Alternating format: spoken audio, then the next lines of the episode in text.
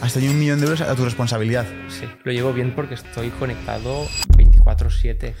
Sí, entonces por, eso, por, eso, lo llevo bien, ¿no? Pero dentro de esto, la, la, verdad es que la presión, bien. Siempre voy a ganar dinero porque, joder, tengo actitud para estar leyendo, para estar aprendiendo y eso me va a dar algún día una habilidad que voy a saber vender. La gente no va a ganar dinero por la carrera que tiene, sino por lo habilidoso que es para ese empresario. Estoy bastante seguro que no es para todo el mundo. De hecho, creo que se tiene que estar un poco loco para emprender. ¿Cómo es tu día a día? ¿Cómo es tu rutina? Me obsesiono mucho con los números y con las métricas. Ahí es lo mejor donde me sale un poco más la vena de ingeniero, ¿no? De hecho, yo te diré que raro es el día que no estoy más de 10, 12 horas delante del ordenador. Wow. ¿Qué tipo de perfil como agencia te gusta tener de cliente? Te diría que lo más importante no es tanto el tamaño del proyecto, porque tengo algún cliente que hemos pasado, no puedo decir nombres, pero de facturar 10.000 al mes a facturar medio millón al mes en cosa Wow. de en cosa de 4 o 5 meses. ¿Cuál crees que es la vía mejor de aprendizaje para ser un buen marketer? Pues siempre tiene que estar acompañado mentor o formación con entrar al barro. Si no entras al barro, creo que es cuando no. Total. ¿Cómo te ves de aquí a 5 o 10 años? Hostia, yo el objetivo que siempre he tenido es a los 30 para trabajar.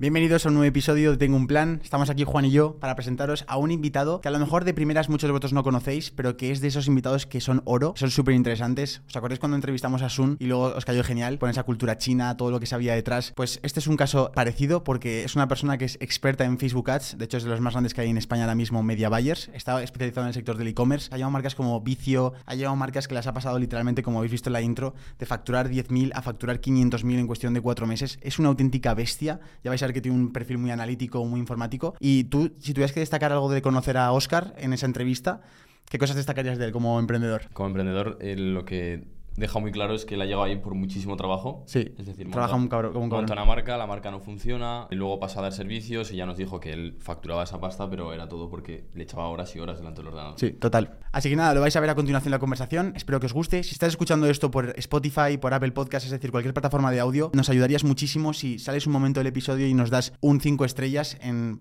en Apple, en Spotify, donde estés. Y si estás en YouTube, que te suscribas al canal, porque al final nos está viendo un 70% de gente que no está suscrita. Vamos a intentar bajar eso, todo el porcentaje posible que podamos. Y poco más. Simplemente deciros que disfrutad de la conversación, tomad cuaderno, boli, agenda, lo que tengáis para apuntar notas, porque vais a aprender muchísimo acerca de marketing digital. Y aquí además hablo directamente a emprendedores, a dueños que tengan empresas, tiendas, lo que sea, sobre todo orientado en el mundo del e-commerce. Si quieres, estás buscando a alguien que sea experto en Facebook Ads y después de escuchar la conversación dices, vale, quiero trabajar con Oscar, os voy a dejar abajo un link para poder contactarle a él y a su equipo para que podáis trabajar con él, ¿vale? Solo que, que sea gente, obviamente, que tenga experiencia, que tenga un tamaño considerable como para poder escalarlo y que mi influencia aporte algo, pero a solo aquellos que vayáis en serio, que tengáis un proyecto ya formado, que esté en un- ya en un proceso avanzado, que sepáis que podéis, a- que podéis contactarle y podéis preguntar más información y poder trabajar con él. Así que poco más Que disfruten. que disfruten. No tenemos la fórmula del éxito, pero no te preocupes porque tengo un plan. ¿Qué tal, Juan? ¿Cómo estás? Bien, ya. Estamos hablando entre tú y yo cuando tenemos aquí un invitado gigante delante nuestro. Sí, pero llega a hacer publicidad para que se vea un poco. Bueno, gigante. ¿Qué tal, Oscar, tío? ¿Cómo estás? Muy bien, muy bien. Es- tengo que decir, chicos, que es la primera entrevista de Oscar. Es un amigo nuestro que, de hecho, he tenido que como medio engañarle para traerlo aquí al podcast, pero seguro que os va a enseñar un montón de cosas acerca de lo que él es un experto que es Ads y otras cosas más del, del emprendimiento que vamos a hablar, eh, porque él está metido en muchos ajos. Pero bueno, Oscar, antes de nada, tío, me gustaría que te presentaras a la gente. Eh, imagínate que estás delante de un escenario, 100 personas mirándote con un micrófono y tienes 30 segundos de, de speech para poder presentarte. Entonces, ¿ahí qué les dirías a la gente? Que, que esto me lo tendrías que haber dicho para traerlo preparado. ¿no? pero muy, a- muy resumido, yo al final soy ingeniero, pero trabajar de esto no me gustaba. Decidí montar mi primera startup, que eran fundas para móviles. A raíz de eso aprendí mucho de marketing digital, e-commerce y empecé primero por hobby, luego ya más por negocio a gestionar cuentas de Facebook Ads. Brutal. Hasta el día de hoy que ya estoy dando el paso a dejar de ser freelance y ser más agencia por un tema de poder absorber todo el negocio que, que me cae encima, ¿no? Vale. eh, ¿Cuántos años tienes? 28. Vale, el tema de que habéis estudiado ingeniería, has dicho. Sí, sí, sí. ¿y Cuando ¿Cómo, estaba- cómo, cómo pasa un ingeniero a descubrir los Facebook Ads? ¿Y, cómo, ¿Y has notado alguna relación entre lo que has estudiado en ingeniería con luego aplicarlo a los anuncios? Pues, a ver, primero el salto fue porque mientras estaba terminando la carrera decidí, a mí el tema de emprender siempre me había gustado. Yo cuando era pequeño compraba cartas por eBay, las vendía, hacía, o sea, hacía la hostia de trapicheos buenos, pero para intentar ganar algo, ¿no? Y durante la carrera, pues a mí me llamaba la atención, monta algo, monta algo. y junto con un compañero de la universidad empezamos a, montar esto, mientras en paralelo seguíamos con la carrera y justamente en ese momento ya estaba haciendo prácticas. ¿no? Entonces, en ese momento yo tenía, por un lado, lo que podía ver que era el mundo corporativo de trabajar en una gran empresa, porque yo estaba haciendo prácticas en Danone, y en paralelo a hostia, lo que es montar tu propio proyecto, ¿no? Como tienes que aprender, sacarte tú las castañas del fuego. Y a mí lo que me gustaba era eso. Yo en Danone me aburría un montón. De hecho, liquidaba el trabajo de Danone en dos horas y el, resto de la jornada en Danone pues hacía mi, avanzaba con mi proyecto, ¿no? Como podía desde las oficinas. Y allí vi que yo lo de tener un horario fijo trabajar para otro, pues no iba conmigo. No era lo que me gustaba. ¿Arrepientes de haber estudiado la carrera o sin más? Arrepentirme no, porque sí que es verdad que siempre tenía cierta seguridad de, hostia, si lo de ser emprendedor no funciona, porque hay mucha, mucha incertidumbre ¿no? cuando empiezas algo, siempre tenía la tranquilidad un poco de decir, bueno, siempre seré ingeniero, y además yo hice ingeniería, luego hice un MBA, o sea, tenía, a nivel estudios tenía un, un, buen currículum detrás, ¿no?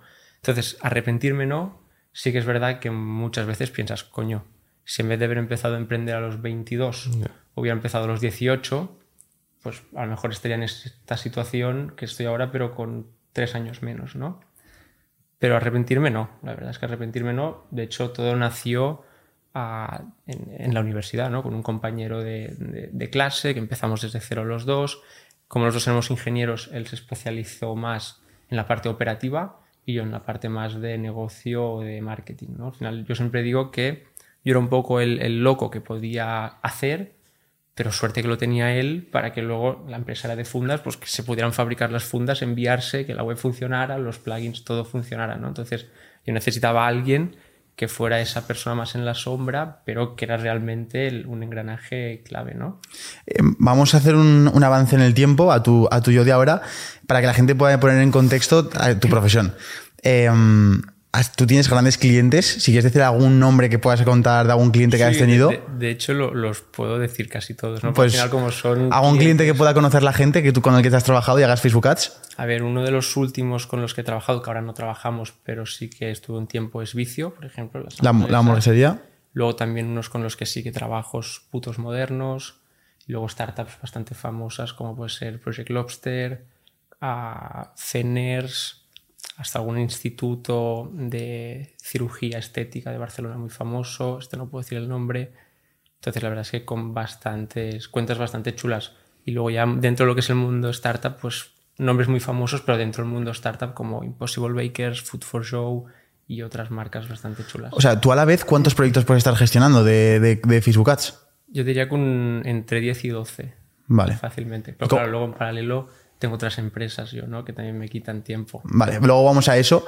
Eh, pero tocando más la parte de, de Media Buyer, que además lo hablábamos Juan y yo, eh, es la parte de la rutina diaria. Em, es un perfil de trabajo, como hemos visto en otras ocasiones, como por ejemplo puede ser un perfil de un trader, un inversor que está constantemente mirando estadísticas, números, métricas, corrigiendo pequeños detalles, pero que tienes que estar muy atento y muy preso a esos números. ¿Cómo es tu día a día? ¿Cómo es tu rutina?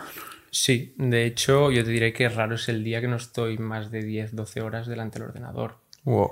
Sí. También es un tema que a mí me gusta. Y yo soy. Me obsesiono mucho con los números y con las métricas. Ahí es lo mejor donde me sale un poco más la vena de ingeniero, ¿no? Y como me gusta, yo me levanto y cojo el ordenador y me voy a dormir.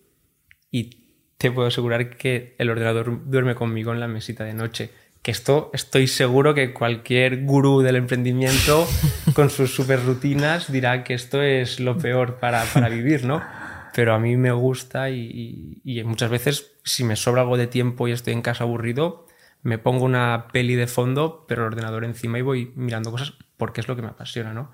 Y creo que también un poco el, el éxito, si se puede decir éxito, que, que estoy teniendo, he tenido, es gracias a esa dedicación y a esa pasión que tengo por analizar cómo van las campañas, ¿no? yo siempre he dicho que para mí Facebook Ads es como ir al casino pero sabiendo que gano. Hmm. Entonces, y puedo mover los números un poco a, mi favor y analizarlos y tomar decisiones. ¿no? Entonces eso para mí es un reto y es un reto constante y eso me pica y al final se reflejan resultados. ¿Cómo te sientes confiado para, para saber que le van a ir bien las campañas a un centro de estética, a una hamburguesería? Porque son Son, diferentes verdad, son clientes, sectores distintos, sí. Son diferentes clientes y todos quieren el mismo objetivo. Oscar, tráeme más clientes. La verdad es que mm, confianza, o sea, yo sé, yo estoy muy seguro de cómo ejecuto y cómo analizo, pero sí que a mis clientes nunca les prometo nada. Vale. Yo les digo, vamos a salir, mm, yo ejecutaré lo mejor que sepa basado en la experiencia que tengo y el conocimiento que tengo, pero los números hablarán. Entonces, en función de los números, tomaremos una decisión u otra y a veces la decisión es, esto no va. Irte a otro canal o, o parad o cerrar la empresa, pero esto no va. Entonces, no siempre es éxito. ¿no? Mucha- de hecho, la mayoría de veces las campañas van mal. No es fácil, claro, si no todo Claro. el mundo harían hawkers, ¿no? Es decir, Claro. normalmente tienes que...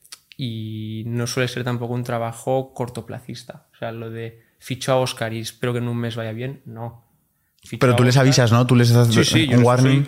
a mí me gusta ser muy transparente. De hecho, muchas veces, sin algún cliente, mm, yo veo que no tiene sentido mi figura, soy yo quien se dice, oye, no vamos a conseguir mejorar estos números, búscate otro freelance, a ver si otro lo consigue. Normalmente yo estoy bastante seguro que no lo va a conseguir otro porque ya me he estrujado yo la cabeza en todas las variables, pero puede ser, a lo mejor otro sabe ejecutarlo distinto, ¿no? Entonces a mí me gusta ser siempre muy, muy transparente y esto es lo que me ha hecho al final que proyectos que han ido mal, los propios fundadores al cabo de X tiempo me han vuelto a contactar para que les lleve otros proyectos suyos, ¿no? Que esto pues cuando todo va bien es muy fácil que la gente quede contenta, pero cuando va mal es muy difícil que la gente quede contenta y ahí es donde yo creo que he sabido hacer las cosas bien y es tan simple como ser honesto, o sea, y decir la verdad siempre. Joder. El, yo, tú, tú tienes cierta, tú Juan tienes cierta, experiencia con Facebook. Yo tengo cero ce- experiencia de Facebook Ads. Em, para una persona que no tiene ni idea de Facebook Ads, las partes de las bases de lo más importante, como si esto fuera una pirámide, ¿no? De lo más importante que tienes que tener en cuenta al hacer una campaña de, de Facebook Ads exitosa. Porque sé que hay- en este podcast al final hay mucho emprendedor viéndonos y mucha gente que tiene marcas, e-commerce, tiene eh, academias de infoproductos si tuvieran que prestar atención en cosas muy importantes para que la campaña funcione y que las conversiones sean buenas, ¿qué es lo importante? A lo mejor, porque a lo mejor se piensa la gente que es importante el creativo, o que es importante el presupuesto, o que es importante. ¿Qué es lo importante para ti? Claro. Para mí lo importante para que funcionen las campañas primero es el famoso ah, product market fit. Es decir, si tú tienes un producto que encaja en el mercado, ya sales con, con- con bastante a favor, ¿no? Pero aparte de esto, que esto tiene que ser obvio para cualquier negocio, es el contenido. Es el contenido que tenga el anuncio y el contenido que tenga la landing que va a recibir el tráfico de ese anuncio, ¿no? Es decir, yo cuando empecé con Facebook Ads, hará, hará seis años más o menos, se podían hacer virguerías o se podían hacer cosas muy raras a nivel técnico de filtrar pujas, cosas más técnicas de cómo intentar hackear a la plataforma para sacar mejores costes. Hoy en día esto es una tontería. Hoy en día si quieres realmente destacar contra los demás, haz un contenido que conecte mejor con la audiencia, porque es que de hecho, mm, esto ya para la gente que se dedica a Facebook Ads, tú cuando lanzas campañas filtras por ciertos intereses, ¿no? Hoy en día eso sí es, es absurdo ya. Hoy en día como Facebook realmente optimiza la audiencia a la que va a enseñar tu anuncio es cómo responde la audiencia a los anuncios. Entonces, en función de cómo el anuncio retenga la audiencia o los eventos que ocurran en tu página web, Facebook creará el modelo de público al que tiene que ir y afinará mejor que simplemente como la gente se piensa que es por intereses. ¿no? Entonces, si a mí me preguntas, creativo, creativos, porque es que de hecho es donde tienes más margen, ¿no? Es decir, a nivel técnico, la plataforma se ha ido simplificando tanto que cada vez es más limitada. O sea, porque Claro. es, que es, es que es lógico, ¿no? Facebook lo que quiere es que cualquier. Facebook, si pudiera escoger, diría que desaparezcan los media buyers y tener una plataforma suficientemente simple como que para que cualquier persona pueda ejecutarse sus campañas. Esto sería brutal, porque de esta forma cualquiera podría entrar a gastar pasta en Facebook, ¿no? Entonces, a nivel técnico, la plataforma sí que hay truquillos, pero cada vez se ha simplificado más. Entonces, al simplificarse, también nos atan más de manos a los media buyers a nivel técnico. Entonces, lo que nunca vas a estar de man- atado de manos es con la creatividad.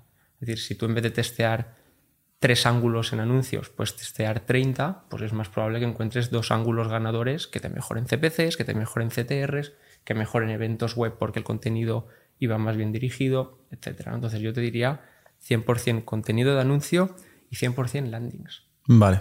Con el tema de la landing, hay que ser muy específico, es decir, si yo quiero anunciar este reloj, la landing a la que te mando es justo este reloj o toda la tienda de relojes. A mí me gusta enviar a, a reloj. Lo he testeado todo, ¿eh? Pero a mí me gusta a concentrar mucho. Es decir, si te hablo de un pan de avena, fitness, no sé qué, mandarte a una landing que hable de ese pan y que sea una landing trabajada. Si te hablo de un en anuncio de un Botox capilar que te va a ir súper bien para el pelo, enviarte una landing donde te desglose mejor ese producto y te dé toda la información posible de ese producto. No digo que sea lo correcto, ¿eh? luego testeas con anuncios y hay algunos clientes míos que trabajamos directamente a landings, otros que podemos trabajar a ficha de producto de Shopify y va perfecto, y otros que a página de colección donde ves mucho catálogo y no te centras solo en un producto. Esto luego al final es, es testear, pero a mí si me haces escoger, trabajar con landings me gusta más. Y, y, Oscar, cuando eras pequeño, ¿te imaginabas trabajando algo así? Cuando estás en el, instituto, ¿cómo, ¿cómo era tu, tu, vida allí y qué pensabas y qué sueños tenías de trabajo y cómo te ha llevado de eso a trabajar a, Facebook Ads? Pues la verdad es que no, o sea, yo ni Facebook Ads no lo conocía, ¿no? Yo al final estudié ingeniería. Sí que es verdad que a mí me llama mucho atención el mundo de la consultoría. Vale. Y lo típico de, hostia, me gustaría cómo mejorar un negocio, ¿no? Y romperte la cabeza en mejorarlo. Y al final, no es bien bien a lo que me dedico, pero sí, ¿no? A mí me vienen clientes Total. y me dicen, no vendemos suficiente, queremos vender más y a mejor coste. Apáñatelas dentro de lo que es marketing digital, ¿no? Entonces, sí que en los últimos, durante los años de carrera, a mí me gustaba la idea de dedicarme a consultoría, pero no hubiera dicho nunca que esa consultoría sería a nivel de marketing digital. De hecho, yo antes, que esto es una habilidad que he ido cogiendo, yo a nivel creativo era muy malo. La verdad, yo a nivel a pensar estrategias o pensar ideas era muy malo. Después de estos 5 o 6 años que ya llevo como media buyer, la verdad es que yo hasta yo mismo a veces me sorprendo de, joder, qué contestación más buena he dejado ir o qué idea más buena para este anuncio, ¿no? Pero esto, es, esto ha sido gracias a... a, a sí, si quieres colgarlo, tío, lo que quieras, plan, para que no... Lo, lo cuelgo. O si quieres cogerlo, lo, lo que necesites, ¿eh? No, no. Los silencios que no molesten. Dale, dale, tranquilo. También es parte de la vida de un media Mayer, que le están llamando constantemente. Desde Facebook le están llamando. Sí, te, de hecho, que no te lo enseñaré, pero si te enseño las llamadas de Facebook es constante, son muy pesados. Eh, eso lo, lo porque con Oscar yo tengo una, una bonita relación y fuimos a cenar el otro día y me contabas que trimestralmente tú estás en un punto de media vez que obviamente no todo el mundo tiene esa oportunidad, pero como tú ya tienes tantos años metidos, tanta experiencia y tanto renombre dentro de Facebook, viene literalmente tu manager de Facebook desde Irlanda a Barcelona para cenar contigo un día al trimestre, ¿no era? Exacto. ¿Y, eso, sí, y ¿cómo, cómo, cómo, acabas en ese, en ese punto? O sea, ¿y, cada, ¿y la conversación siempre sobre Facebook o, o, al final es un amigo de...? No, al final la verdad es que ya, ya es un colega. Vale, vale. Y yo tengo su teléfono de Facebook y tengo su teléfono personal. Viene y cenamos. Obviamente no solo aprovecha el viaje para cenar conmigo, visita pues otros clientes muy grandes. Pero sí que es verdad que son, esta gente son importantes dentro de Facebook. Ellos se reúnen siempre con lo que es el C-level de cualquier startup. En cambio, pues mis accounts, la verdad es que ya he llegado a un punto de hablar tanto que son. Yo os considero amigos porque ellos me facilitan a mí el día a día y yo se lo facilito a ellos. Al final, un account, su intención es intentar mejorar cómo van las campañas de sus clientes para que puedan gastar más pasta en Facebook. Es así, ¿no? Y la función de un media buyer es mejorar los resultados de mis clientes para que puedan invertir más y facturar más. Total. Entonces, al final es una relación que, que, va muy de la mano. Entonces, llevarme bien con ellos y que ellos se lleven bien conmigo es un win-win total. Mm. Y esto al final, ya no te diré que se llega con un tema de budget. Yo creo que es, obviamente, para tener ciertos accounts, pues necesitas haber movido cierto volumen de inversión. Pero es más también un tema de relación. ¿no? Es decir, al final Facebook no deja de ser una empresa formada por personas. Entonces, cuando tú tienes cierta ya relación o histórico por ahí dentro, es más fácil que un proyecto lo coja el account que quieras, que te dejen financiación a 60 días, que te dejen ciertas ventajas que otra gente no tiene. De momento, eh, ¿haces Facebook Ads o también tocas, por ejemplo, ahora que está muy de moda TikTok Ads? Eh... Yo a lo que me dedico es, es, Facebook Ads, ¿no? Sí que es verdad que TikTok y Pinterest los ejecutar, pero por ejemplo no es un servicio que cobro o que ofrezco mucho. Es decir, por un tema mío de que yo sé que a nivel expertise en Facebook Ads, me sabe mal decirlo así, pero hay poca gente que me pille, ¿vale? Pero por un tema de, de años y de romperme la cabeza. Porque, hostia, dudo que haya mucha gente que haya podido estar 12 horas al día durante 6 años dedicado a Facebook Ads, ¿no? Entonces, a lo mejor hay alguien mucho más listo que yo que con menos horas sabe más, ¿no? Pero mm, yo le he echado muchas horas. Entonces ahí tengo mucha certeza del nivel que tengo. TikTok y Pinterest, como no tengo tanta certeza de que realmente me pueda considerar de los mejores, los sé ejecutar, pero lo ejecuto más para proyectos míos más que para clientes. Lo bueno que tú en tu caso, como ya estás metido tanto en el ajo, supongo que tu círculo de conexiones será de los, por ejemplo, si a ti te viene un caso en el que necesitas Facebook Ads, pero necesitas cierto apoyo de YouTube Ads, por ejemplo, al final tu la conexión va a ser perfecta. Yo, si soy un cliente, te voy a decir, oye, Oscar, encuéntrame tú al mejor eh, que hace anuncios de YouTube que conozcas, encuéntrame al mejor de Pinterest porque tu filtro va a ser mejor que el mío. Entonces yo creo que al final llega un punto en el que para ti es un, sigue siendo un win-win porque, porque consigues con esas conexiones, ¿no? Sí, de hecho, un poco el motivo de escalar agencia, de dejar de ser tan Oscar Subirana para ser más agencia, viene de estas, de estas relaciones que tengo pues, con ex Googles o con ex Facebook. Son gente que técnicamente son unos cracks. Claro, que trabajaban en Google o en Facebook, literal. Exacto. Hostia. Sí. Claro, claro, Entonces son gente que son técnicamente unos cracks, que han visto un montón de cuentas, claro. pero que son muy malos captando clientes. Claro. Porque no se han expuesto nunca o no han montado. Yo al final, captar clientes para mí siempre ha sido muy fácil porque nunca he tenido que captar, ¿no? Es decir, como yo he sido emprendedor, he pasado por lanzadera, he tenido los mismos dolores de cabeza que cualquier emprendedor de ver que, hostia, esto no va y encima estoy perdiendo dinero y estoy perdiendo tiempo y, y- y cómo lo soluciono, ¿no? Entonces, para mí es muy fácil tener nuevos clientes porque un poco la historia era, ha sido muy simple. Monté al 8, al 8 no funcionaba, conseguimos que funcionara, facturó un par o tres de millones de euros y la terminé vendiendo a un corporate italiano, ¿vale? No gané lo suficiente como para retirarme, pero el, el- el- el camino ha sido muy chulo, ¿no? Entonces, para los clientes que yo cojo es muy fácil conectar conmigo y, y- y yo con ellos porque los problemas que ellos tienen yo los he tenido. Entonces, para mí captar clientes es muy fácil, pero para todos estos ex Google y ex Facebook son gente muy técnica, pero no saben tener esa parte comercial, ¿no? Entonces es gente que bueno, está dispuesta a llevar clientes, yo sé que los llevan muy bien y es un poco esta, la evolución a agencias esto. Pues si tú me dices, Oscar, ¿sabes alguien bueno de Google Ads?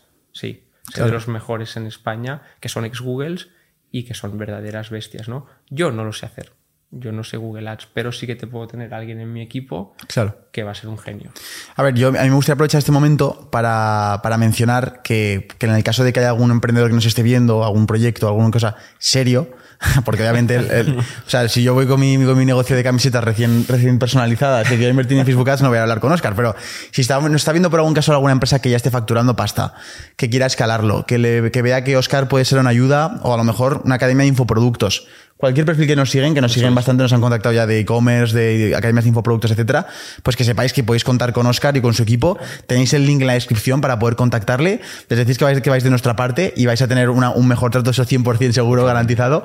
Y, y sobre todo, un poco para que la gente lo sepa, qué tipo de perfil, como, como tú como agencia, te gusta tener de cliente. ¿Te gusta tener un cliente que, te, que, que está, que se preocupa bastante de las campañas, un cliente que te lo deja más delegado? O sea, para, para un poco que la gente lo sepa. Para mí lo ideal es un cliente que confía, que delega, pero que curra. Es decir, si yo veo que no vas a currar, no te voy a coger. De hecho, suelo decir más que no que que sí a coger un cliente. Claro, ya me imagino. Porque al final para mí es tiempo de entender tu negocio, tiempo que te lo dedico a ti y no se lo dedico a otro, y, y dolores de cabeza míos. Porque al final cuando a mí me llega un cliente, pocas veces me viene un cliente y me dice, Oscar, vamos súper bien, estamos perfectos, todo va genial, haz que vaya un poco mejor. No. Normalmente es, Oscar, hemos trabajado con esta agencia, esta y esta, nadie consigue resultados, tenemos que darle la vuelta en tres meses. Mucha presión. ¿eh? Entonces, para yo coger un cliente, el reto no es un problema, lo que sí que para mí es un problema es ver el nivel de compromiso o motivación que tiene el emprendedor o el empresario que hay detrás. Si yo sé que es alguien que va a confiar en mí y me va a dar recursos, recursos no me refiero a nivel pasta, me refiero a que si te digo hay que preparar tres landings, hay que preparar tres landings en una semana, no hay que preparar tres landings en dos meses, porque yo voy a estar de manos cruzadas. Ah, si te digo que hay que preparar 20 creatividades, hay que preparar 20 creatividades. ¿no? Entonces, muchas veces he hecho fichar equipos in-house para yo entrar en un proyecto. Es decir, yo entro, pero quiero un diseñador para mí y quiero una persona que toque Shopify para mí. Si no hay esas, esos perfiles que puedan dar soporte, yo no entro porque no voy a poder hacer mi trabajo cómodamente, ¿no? Claro. Entonces, te diría que lo más importante no es tanto el, el- el tamaño del proyecto, porque tengo algún cliente que hemos pasado, no puedo decir nombres, pero de facturar 10.000 al mes a facturar medio millón al mes. En cosa Wow. de, en cosa de, de- de, te diré, de 4 o 5 meses. ¿no? O Hostia, sea, pero es que factura medio millón al mes ya puede ser gordo, ¿eh? Sí, esto es bastante... Joder. Qué locura. Yo tengo la suerte que como los clientes que tengo me han venido siempre de boca a boca, ya vienen filtrados, ¿no? Y ya Ya. vienen sabiendo lo que más o menos les va a costar. Ya saben que, que a mí no me puedes venir y decir, tengo mil euros para invertir y tu fee. Eso no da ni para mi fee, Claro. ¿sabes? Entonces, con eso he tenido mucha suerte. Pero sí que es verdad que amigos del sector, esto es el pan de cada día. La típica pregunta de ¿cuánto presupuesto hace falta invertir en Facebook Ads para empezar a sacar conclusiones? Buena pregunta. Es que depende un poco del producto que tengas, ticket que tengas. No, es lo mismo que te saca conclusiones con un producto que vale 30 euros que con un producto que vale 200. ¿no? El volumen de inversión va a ser distinto. Aún así, yo creo que hay además muchas métricas previas que ya te dicen cosas, ¿no? Es decir, ya puedes ver si ese anuncio está generando interés o no con muy poco budget, puedes ver si estás consiguiendo eventos en la web o no con muy poco budget. Yo te diría mínimo, por decir un número, mil euros al mes para ver resultados, para, para, no para ver resultados, sino para sacar conclusiones. A veces lo ves antes, a veces lo ves más tarde. He tenido clientes que con 100 euros al mes ya veías que eso no iba a ningún sitio y con 100 euros al mes, perdón, con 100 euros de inversión no iba a ningún sitio y con 100 euros de inversión en tres días dices, vale, esto tiene potencial porque estoy viendo clics muy buenos, conversión muy buena, tasa de recurrencia muy baja, con lo que estoy captando usuarios nuevos, con lo que ya me está diciendo que las campañas son efectivas. Es decir, ya ves ciertos puntos que ya te chivan que eso va a ser un winner, ¿no? Eh, algunos síntomas, porque claro, nos estarán viendo dueños de, de proyectos y ellos estarán con campañas activas. Eh, ¿Algún síntoma que puedas decir, mira, si tu campaña tiene estas características o está pasando esto, alerta porque estás haciendo las cosas mal o te estás dejando mucho dinero encima de la mesa, por ejemplo, ¿no? Eh, claro, supongo que será complicado porque cada sector es distinto, pero algo que suele ser algún error común que puedas corregir, que les puedas echar una mano, eh, algo que se puedan fijar que no se, no se suelen fijar en general, algo que podamos echar una mano a esos emprendedores que están con campañas activas ahora. Para mí algo, algo más técnico que, que he visto en bastantes campañas, cuando tú configuras, sobre todo a nivel e-commerce, ¿no? Cuando tú configuras campañas, Facebook te da un abanico de cuatro o cinco opciones de, tipo de campaña, de alcance, de conversión, de tráfico, de conseguir formularios, etcétera, ¿no? Una cagada muy grande que yo veo es hacer campañas de alcance o tráfico. Es decir, tú no quieres visitas, tú quieres conversiones, ¿vale? Entonces esto porque es que además, cada dos por tres que me llega un cliente que viene de agencias buenas, siguen trabajando con campañas de alcance, con campañas de tráfico. Esto para algo más técnico. Vale. Y algo más general, yo también te diría que se centren mucho en el CTR. Es decir, si tú lanzas un anuncio, yo siempre me pongo como un CTR mínimo de un 1%. Si está por debajo, hay que romperse la cabeza para que ese, uno, para que ese CTR aumente. Porque al final, el CTR es lo que te hace, que, entre otras cosas, pero es una de las métricas principales, que te salga un buen CPC, que al final es el tráfico que se va a tu web. CPC, vamos a ponerlo, eh, vamos a, decir, cuando decimos una sílaba, vamos a decir lo que es. Vale. El CTR es click-through rate, ¿vale? Que es cuánta gente hace clic a Vale. tu anuncio, ¿vale? Entonces a mí me gusta que esté el 1%, que cada 100 personas que ven el anuncio, uno haga clic en el anuncio. Mm, De esta métrica es de donde, y junto con otras, el CPM, que es el coste por mil impresiones, pues entre estas métricas nace el CPC, que es el coste por clic, ¿vale? Entonces, para mí es muy importante, y ya te va diciendo si eso está generando interés o no, si va a funcionar o no, es el CTR. O sea, si tu anuncio se lleva clics, significa que al menos lo que estás mostrando genera interés. Vale. Entonces, si está por debajo del 1, hostia, rómpete la cabeza en conseguir que ese anuncio llame más la atención. Que está por encima del 1, muy bien. Métele variaciones para seguir subiéndolo, ¿no? Entonces yo te diría que, así como muchas... La gente siempre se obsesiona mucho con el retorno, Sí. con...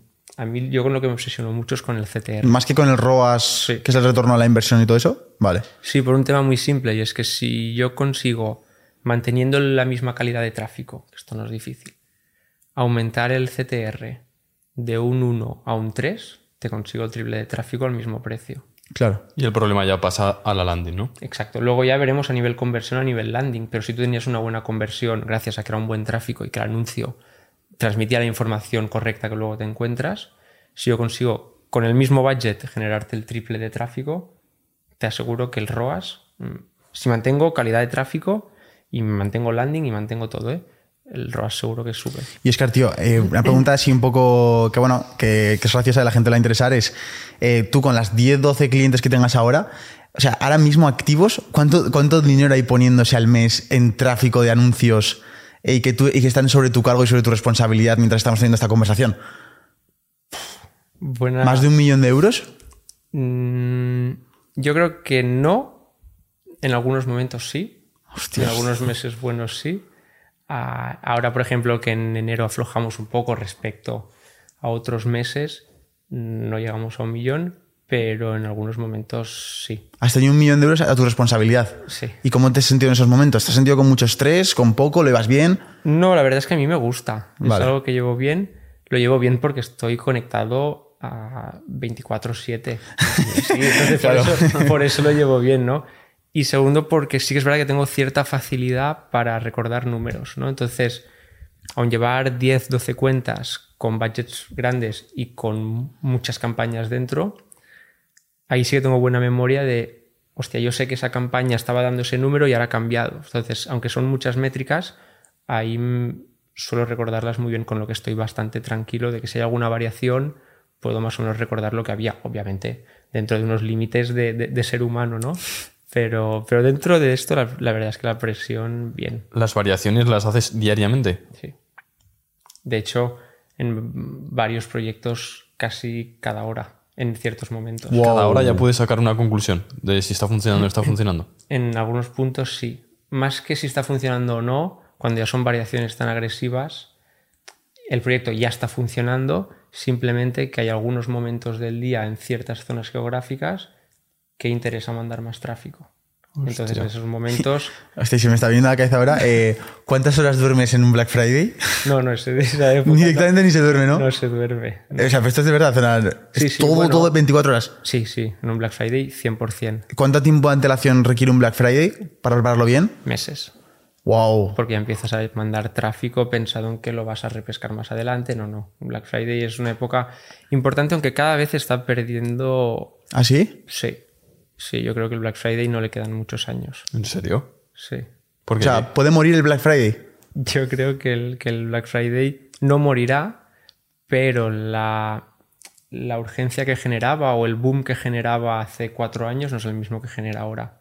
Pero por un tema muy simple, hace cuatro o cinco años era Black Friday, luego empezó a ser Black Weekend, luego empezó a ser Month. Black Week y, y ahora es Black Month y a mediados de octubre yo ya empiezo a preparar cosas de Black Friday, ¿no? Literal, es verdad, ¿eh? Sí, sí, sí. Ahora hay marcas que ya te avisan en- casi en verano. Flipas, tío. Sí, sí. sí. Es que hay marcas que he visto que puede repercutir el 50% de la facturación del año Sí. solo en, un- en una semana o en, una- o en un mes. Sí, en un mes, sí. Vaya barbaridad, tío. sí. ¿Le, le ves, ¿Le ves que tiene un, un año de vida a lo que es un- el tráfico de Facebook Ads hasta que deje de ser esa oportunidad tan golosa? Por ejemplo, le pasaría, supongo, a la radio, a la televisión. ¿Tú le puedes ver ese momento o piensas que puede llegar a transicionar a otra cosa? ¿O cómo, cómo ves ese...? ¿Ves que tiene una fecha de caducidad Facebook? O sea, la verdad es que, la, que esto que lo diga yo es feo, ¿no? Porque me dedico a eso. Sí que es verdad que hace muchos años que se dice Facebook Ads está muerto. La realidad es que no. La realidad es que lo que es marketing digital paid hoy en día hay dos gordos y uno es Google y el otro es Facebook. Y me extrañaría mucho que saliera un sustituto que realmente funcione a ellos. Sí que es verdad que hay alternativas como es Pinterest, como es TikTok, pero que a día de hoy están bastante años luz de, resultados. Sí que en TikTok estoy viendo resultados bastante chulos. Yo empecé a hacer TikTok Ads justo cuando salió. De hecho, creo que hace ya casi dos años que empecé a ejecutar alguna campaña de TikTok Ads. Los resultados eran un desastre. Ahora parece que el algoritmo está algo más bien afinado, pero aún así te diré que el 90% de mis clientes funcionan mucho mejor en Facebook, que Facebook, Instagram, que, que TikTok, ¿no? Aparte de esto, Facebook va a morir. Uf, Facebook iba a morir, pero compró Instagram, ¿no? Instagram iba a Y WhatsApp morir y todo. y sacó Reels. Mm, Es decir, Sí. Espero que sean más listos que yo y se las ingenien para que esas empresas no mueran, ¿no? Que estoy seguro que no, que no morirán. Tienes eh, un presupuesto limitado. Tienes que meterlo a, a- a un anuncio de publicación normal de, de Instagram o de Facebook, a unas, a unas historias de Instagram o a un anuncio en Reels. En orden de, de calidad de ese tráfico o de conversión, ¿cuál crees que va a funcionar mejor y cuál elegirías tú? No lo sé ni lo elegiré yo. Esto que Es responsabilidad de la gen- Esto que se encargue Facebook. Ah, vale. Para eso es más listo que yo y Facebook sabe. Es decir, porque esto me pasa mucho. Oscar, Vale. tengo tanto y yo solo quiero salir en Instagram. ¿Por qué? vale, claro. Que- es que en el momento en que tú haces esa, tomas esa decisión, lo que le estás diciendo a Instagram o a Facebook, le estás diciendo, oye, búscame un comprador y que además ese comprador esté en Instagram. Claro, cuando realmente lo que te interesa es que sea un comprador y Lo ya. que busques es un comprador. Claro. ¿Vale? Entonces, esto es un, un planteamiento muy erróneo que hacen la mayoría de, de- de media buyers o de propietarios, ¿no? De decir, no, yo quiero que me encuentres un comprador que además le- sea vegano y que encima sea mujer y que tenga ¿eh? de... Sí. No, tú búscame un comprador, a mí que me compren, ¿no? Entonces, ese, y esto pasa tanto a nivel filtrar el tipo de público como con países. Tan simple como eso. Es decir, mm, tú búscame un comprador y que sea de España o búscame un comprador, me da igual de donde sea. Seguramente funcionará la de me da igual de donde sea. Búscalo. Claro. Dependiendo de budgets que tengas y tamaños de audiencias. y Pero hay un planteamiento erróneo de- de- a nivel general. Mm. Y lo mismo con ubicaciones. Deja que Facebook, Facebook es más listo que todos nosotros. Sí, yo te podré marcar un interés, pero Facebook lo sabe todo de, de- de- de todo el mundo, ¿no? Entonces, libertad al algoritmo y que él decida acotando ciertas cosas y guiándolo un poco. Y ya está. Joder. Es, es curioso. eh, yo también, porque claro, al final por lo que a mí me toca, yo soy una persona que tiene un tráfico y que yo recibo otras campañas de, de- marketing digital. Pues en este caso para mí son colaboraciones pagadas, eh, son afiliaciones. Tú como estás bastante metido porque tú eres una persona que, que sabes muchísimo de Facebook Ads, pero es que también sabes muchísimo de marketing digital en general.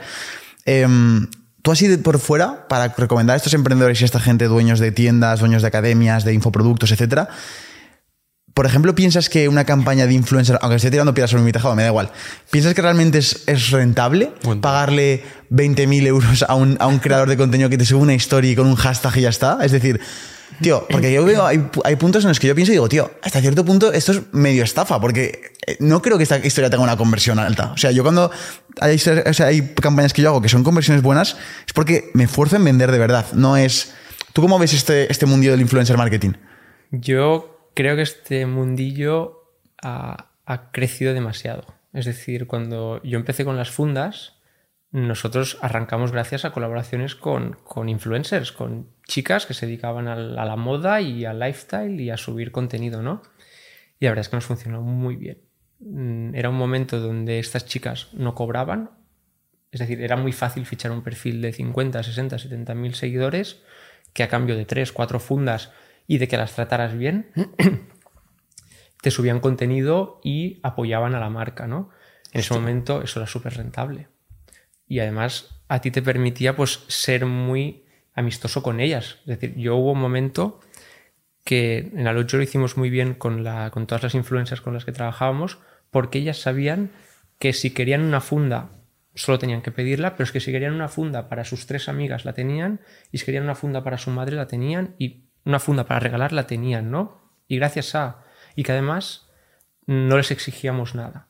Decir, nosotros un poco en ese momento lo que hacíamos es, somos amigos, la marca es amiga tuya, coge lo que quieras de la marca, pero cuídala.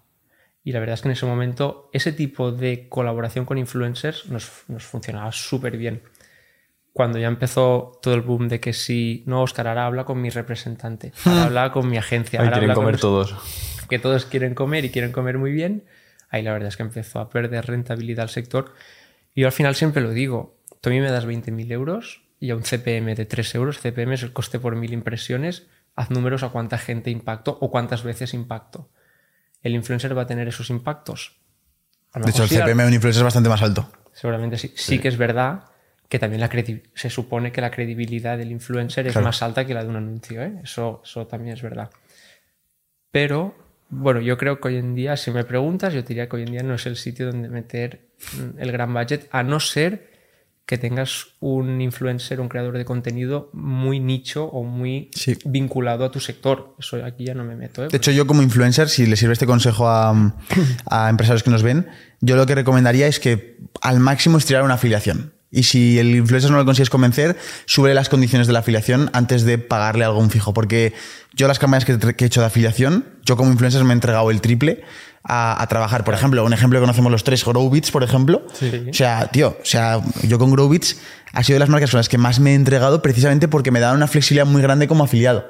Y veía literalmente un salario con ellos, porque pues, se vendían muy buenos auriculares, era la época, pues estas imitaciones de AirPods y tal. O sea, el producto era, el product market fit que hablábamos era perfecto para mi avatar de persona que me seguía, joven, que no quería gastarse 200 euros en unos auriculares. La venta era súper sencilla hacer stories. Y yo recuerdo que me lo tomaba como un trabajo de comercial, como quien trabaja de comercial de una empresa de, de instalaciones eléctricas. O sea, yo estaba ahí cada día y digo, vale, esta semana, ¿cómo me lo puedo organizar para hacer las máximas de ventas posibles? Y había meses que, aunque me daban un porcentaje de un torno a un 10, 15, 20%, dependiendo de la época, Tío, había meses que ganaba más de 1.000 euros solo con una... Con una yo era una cuenta pequeña. Yo mis ingresos no superaban en total los 1.500, 2.000 euros. Entonces, claro, ya que quedara una sola marca y que por hacer una comisión de afiliado te llevaras más de 1.000 euros, para mí era como un, golpe en la mesa y decir, wow, es como la oportunidad de, de poder vivir de, de- de lo que te gusta, ¿sabes? Entonces yo, de cara a marcas, vamos, yo es personalmente una afiliación bien planteada, porque al final aquí lo típico, ¿no? Ah, te doy el 10% y se olvidan de ti. Sí, Y al final que tú tienes que pensar que yo como influencer, yo recibo muchas propuestas todos los días de marcas de sudaderas, sobre todo de ropa, ni te cuento. O sea, tiene que ser algo que realmente me encaje. Entonces me gusta mucho lo que has dicho de que sea un micro nicho. De hecho, eh, eh, Juan y yo tenemos cierta experiencia en, en algún e-commerce pequeño de un sector Pues. y nos han funcionado muchísimo mejor influencers de 2.000, 3.000 seguidores Exacto. nichadas a, a- a gente de 100.000 seguidores. Sí, sobre todo también entra el problema cuando lo que has dicho, que ya tiene una agencia, porque el de la agencia le da igual lo que venda, el de la agencia quiere un fijo para pillar él. Sí, tío. Y eso uf, complica mucho porque ves gente con mucho potencial que podría vender, pero ya van capados, ya van capados. sí. Y a veces, yo me acuerdo que habíamos pagado, ¿cuánto? 150 euros por un Stories y no vendía. Cero ventas. Y una chica que le, de refilón, oye, toma no sé cuántas, 3.000 seguidores, 4.000 seguidores, y se, se hacía 20 ventas ella sola. Y era en plan, ¿pero qué está pasando aquí? Sí. Y es cuando nos entendíamos un poco el juego este del influencer marketing, que bueno, que la verdad es que es un, es un tema bastante raro, pero que al final yo lo que digo es eso. O sea, la afiliación es lo que más funciona porque te involucras tú, te involuc- se involucra la persona que está publicitándote y es lo que mejor va a funcionar. Y si una persona realmente te pide un fijo más alto, probablemente es porque no confíen en ellos mismos de que sean Exacto. capaces de vender. Exacto. y es que para mí esto era una red flag clarísima. Claro. Es decir, quiero, quiero cobrar mil.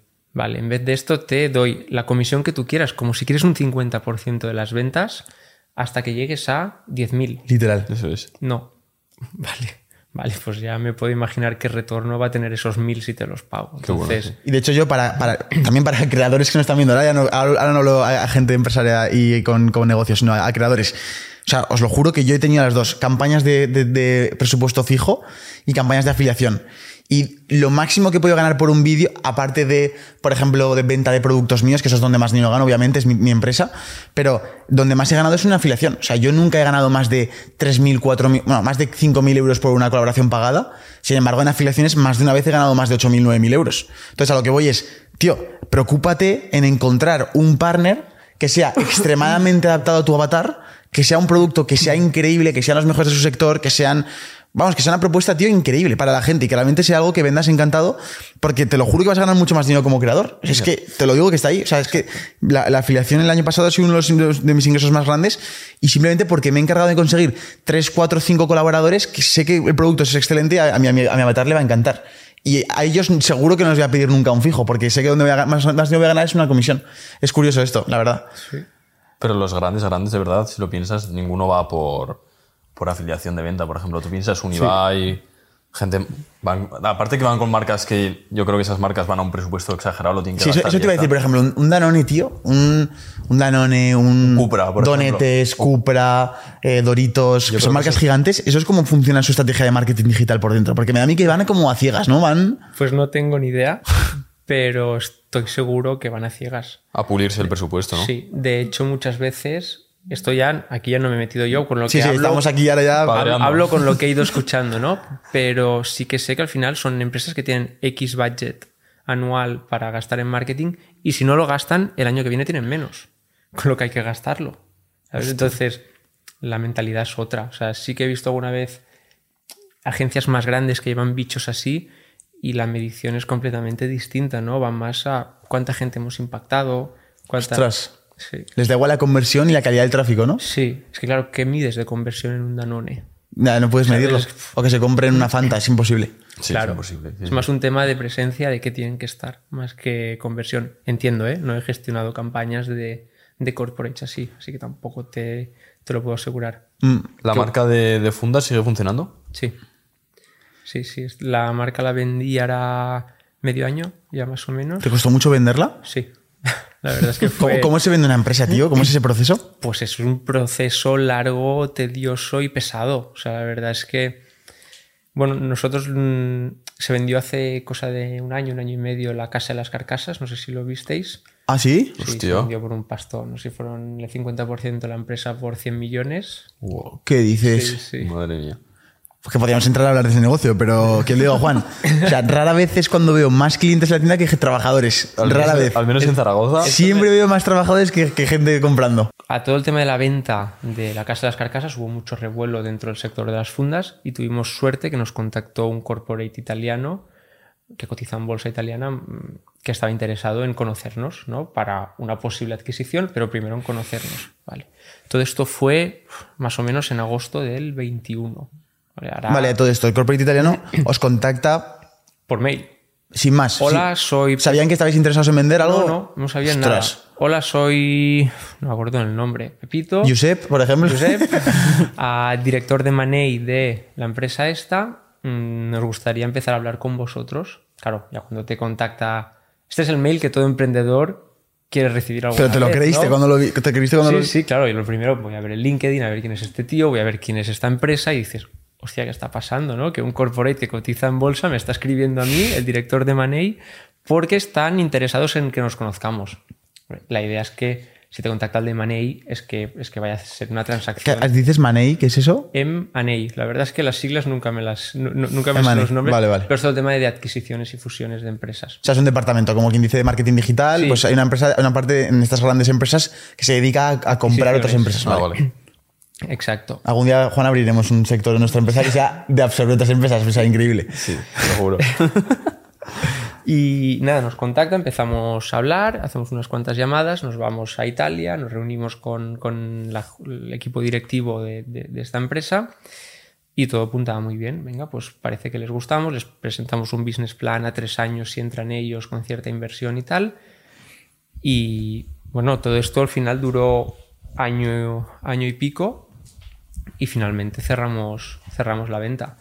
Yo es, un, yo es un proyecto donde me quería salir, ¿vale? Y esto es bastante jodido, pero normalmente cuando te compran quieren que los emprendedores sigan. Ostras. Te ponen, ¿qué, ¿acordáis? ¿Un salario? ¿Os van a poner un salario tanta pasta al mes o cómo va? Sí, esto, por- esto se, Vale. se pacta salario de los directivos, se, pa- se pacta cierta inversión y si luego te vendes, si tienes la oportunidad de venderte parte de tu empresa, pues, pues recibes una pasta pues, por la parte que vendas, ¿no? A la valoración que se pacte. Entonces, en este, este deal fue un poco delicado porque yo, que era quien gestionaba las, quien gestiona las campañas de marketing y demás, y además era el que más relación tenía con los italianos, yo me quería salir. Entonces era un poco. Es delicado porque dices, cómprame mi empresa, que te estás llevando un negocio muy chulo, Pero me piro. pero me piro, ¿sabes? Pero bueno, la verdad es que conseguí cerrarlo. Mm, pidieron que mínimo yo estuviera un año con una dedicación X a la semana, que no pasa de las dos horas semanales, a cambio de un contrato de consultor. ¿Vale? Durante 12 meses estoy como consultor, sigo gestionando las campañas y dentro de un año me compran el resto de que me queda. O sea, a mí me compran una gran parte y dentro de un año me compran el Eh, ¿Qué tal la Hacienda ahí? Cuando te compran una empresa. O sea, es decir, Pues tengo que verlo ¿es, ¿es exagerado la, la cantidad de dinero que se quedan en impuestos o tampoco es. Pues si te soy sincero, no lo he mirado. Como la vendí el agosto pasado, aún no me he tenido que pelear con ellos. Pero me va a tocar pagar porque además esta empresa, yo las otras empresas que tengo las tengo desde una sociedad inversora mía. ¿vale? Tengo un vehículo, una sociedad que es vehículo inversor de más sociedades. Pero esta, como era mi primera empresa que monté hace seis años, cuando no tenía ni idea de todos estos temas fiscales, estaba a nombre de Oscar Subirana, ¿no? Entonces esto figura directo en mi renta y veremos... eh, Madre este mía, en tu año- renta de autónomo. Sí, bueno, en mi Wow. renta, sí. Una pregunta que seguro que muchos se van a ver reflejados.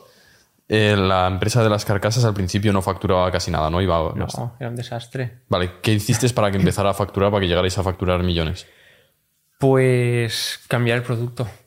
El producto entero. Sí, era un tema de market fit, product market fit. Yo por eso soy tan, tan fan de encontrar el producto correcto. O sea, es que yo la frase de el producto no importa, lo que importa es el marketing, yo que me dedico al marketing la compro con pinzas. O sea, hoy en día necesitas que el producto funcione y que hagas un marketing de puta muy bueno. Si no, mm, va- vas cojo seguro. Y nosotros lo que nos pasaba era muy simple. Vendíamos unas fundas que eran rígidas, y no gustaban tanto como las fundas con cuerda. Punto. Fue cambiar Hostia. a fundas con, con cuerda y estar bien preparados y empezamos a crecer. Y de hecho, Alogio se ha hecho más o menos famosa por ser una marca de, de fundas que van colgadas y se personalizan con nombres iniciales. Hostia, sí, las fundas con cuerda. A Sí que se pusieron de moda de repente. Tal cual. Joder. Es. em, hay una parte de- del proceso, desde que tú coges y vendes hasta que te, te pones a ser como freelancer de Facebook Ads, que, que es un poco como, como transicional. ¿Tú ya estabas siendo media buyer mientras estabas dirigiendo al Ojo? Sí. O sea, entonces tú ya estabas con el foco un poco mirando fuera, ¿no? Por eso me quería salir. Claro. Yo, yo de hecho empecé, la evolución de Alogio fue dos años intentándolo nosotros, no había manera. Entramos en Lanzadera, una aceleradora que hay en Valencia, y allí pues nos sirvió, la verdad, para profesionalizar más la, la empresa. Pasamos de estar en un garaje a estar en unas oficinas con trabajadores, con, la verdad, con- para darle un acelerón a- al proyecto. Pero allí se empezó a correr la voz de, hostia, Oscar es bueno con Facebook Ads. Y yo allí ayudaba gratis, ¿no? Ayudaba a todo el mundo que me Que es lo mejor que puedes hacer para captar clientes, ayudar gratis, Claro, la verdad. Era, era perfecto. Yo, yo estaba muy foco con las fundas, pero a mí ayudar me gustaba. Claro. Entonces, Oscar, que tengo esta duda de Facebook Ads, ven, venía un gurú de Facebook Ads lanzadera, yo me lo cargaba, porque decía cosas que no, que no estaba de acuerdo, ¿no? Mira que a mí hablar en público no me apasionaba, pero, pero hostia, en algunos momentos me daba rabia lo que contaban y sí, sí, me levantaba y decía, no, es que, es que lo estás diciendo mal, ¿sabes? Esto funcionaba hace tres años, no ahora. Entonces ahí se empezó a correr la voz y llegó un momento que dije, coño, aquí hay dinero. ¿Por qué no empezar a cobrar por mis servicios, no? Y al principio lo típico dices, bueno, voy a empezar a cobrar esto, a ver si lo quieren pagar. Y luego llegó un momento que dices, vale, estás dando resultados, te está viniendo gente que estaba en agencias muy grandes, proyectos que estaban en agencias teóricamente muy buenas y les estás mejorando tú los números. Hombre, pues a lo mejor ya que te lo plantees de forma seria, ¿no? Claro. Y la verdad es que de una forma muy natural y orgánica fui creciendo, pasé de autónomo a tener que ser una sociedad, a tener que contratar a alguien en el equipo para que me echaran una mano y ahora ya el salto este de dejar de ser tanto Oscar a ser más agencia, ¿no? Fue un proceso creo que totalmente natural. Hoy en día veo muchas agencias que están naciendo que son de chavales que, que de no haber ejecuta- ejecutado nada pasan a tener una agencia Uf, qué peligro. esto va a ser un peligro. Estos van a ser los mejores para traerme clientes. ¿Sabes? Porque Literal, sí. me, me llegará un montón de gente, ya, pues que me llevó esta persona, pues ya, ya, vale, perfecto, ven y haremos las cosas con Me te iba a poco de preguntar, ¿era- ¿eran baratos, verdad? Sí, pues. por algo eran baratos. Es que el negocio de agencia es muy goloso porque, claro. Todo es es- beneficio, sí. Es todo beneficio, es lo que. Sí, el negocio de agencia es una pasada. Pero claro, tienes que tener experiencia. Y creo que, el egen- no sé si estás de acuerdo conmigo, el negocio de agencia es más estrés que si fueran gestiones de campañas de Facebook Ads para ti mismo. Supongo que habría más estrés ahora que tienes que llevar presupuestos de otra gente que están mirando ahí en plan, "Ah, este tío que estoy estamos pagando dinero, a que cuando llevabas con Alogio tus fundas que dices, oye, si fracaso, me lo como yo el marrón y no tengo esa responsabilidad, ¿no? Exacto. Yo me lo tomo así. Sí que es verdad que hay gente y media valles que yo conozco que la pasta es de otro. Claro, No pasa nada. A mí no. Yo como sé lo que es tener una empresa que no va bien, que el- tienes que darle la vuelta como sea y que cada mes te está haciendo un agujero en tu bolsillo, pues hostia, a como sé lo que es esa sensación, me pongo en la piel de los proyectos que me llegan y que van mal, ¿no? Claro, claro, claro. Entonces me lo tomo como algo personal. Sí que es, por eso antes te decía que yo me gusta un cliente que me deje hacer, claro, tío. porque si no, yo ya tengo bastante faena en analizar los datos y estar al corriente de cómo está yendo todo, como para que de repente me escribas un domingo a las 7 de la tarde para que te diga qué anuncios son los que están funcionando, ¿sabes? Entonces, Más estrés, sí. También más, más esclavitud, por decirlo de una forma, ¿sabes? Porque tienes que, al final, aunque yo sea mi jefe, yo siempre digo que tengo muchos jefes a los que pasar mm, report de cómo van las cosas, ¿no? Aunque me paguen muy bien, no dejan de ser pues como un porrón de jefes que tengo encima asegurándose o controlando que hago bien el trabajo. ¿Cu- ¿Cuántos años llevas haciendo Facebook Ads? Seis bien buenos. Seis años, ¿no? Sí. Vale. En esos seis años, eh, ¿ha habido algún proyecto que hayas alucinado con la explosión de ventas que ha tenido a través de, pues yo que sé, en el sector e-commerce? Sí, la puta es que no te puedo decir No nombres. puedes decir nombres, vale, pero No, puedes, puedes decir pero- sector y volumen.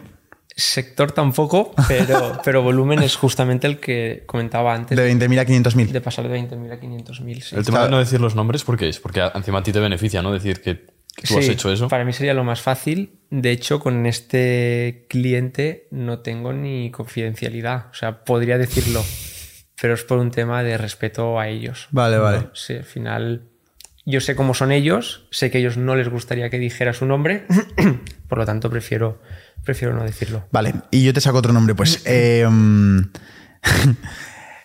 el exitazo que tuvo Hawkers en su época, que siempre se le, ata- se la- se la- se le ata al Facebook Ads, ¿es realmente porque eran muy buenos en Facebook Ads o realmente era todo timing del mercado, cómo estaba el sector en esa época, el barato que era el click?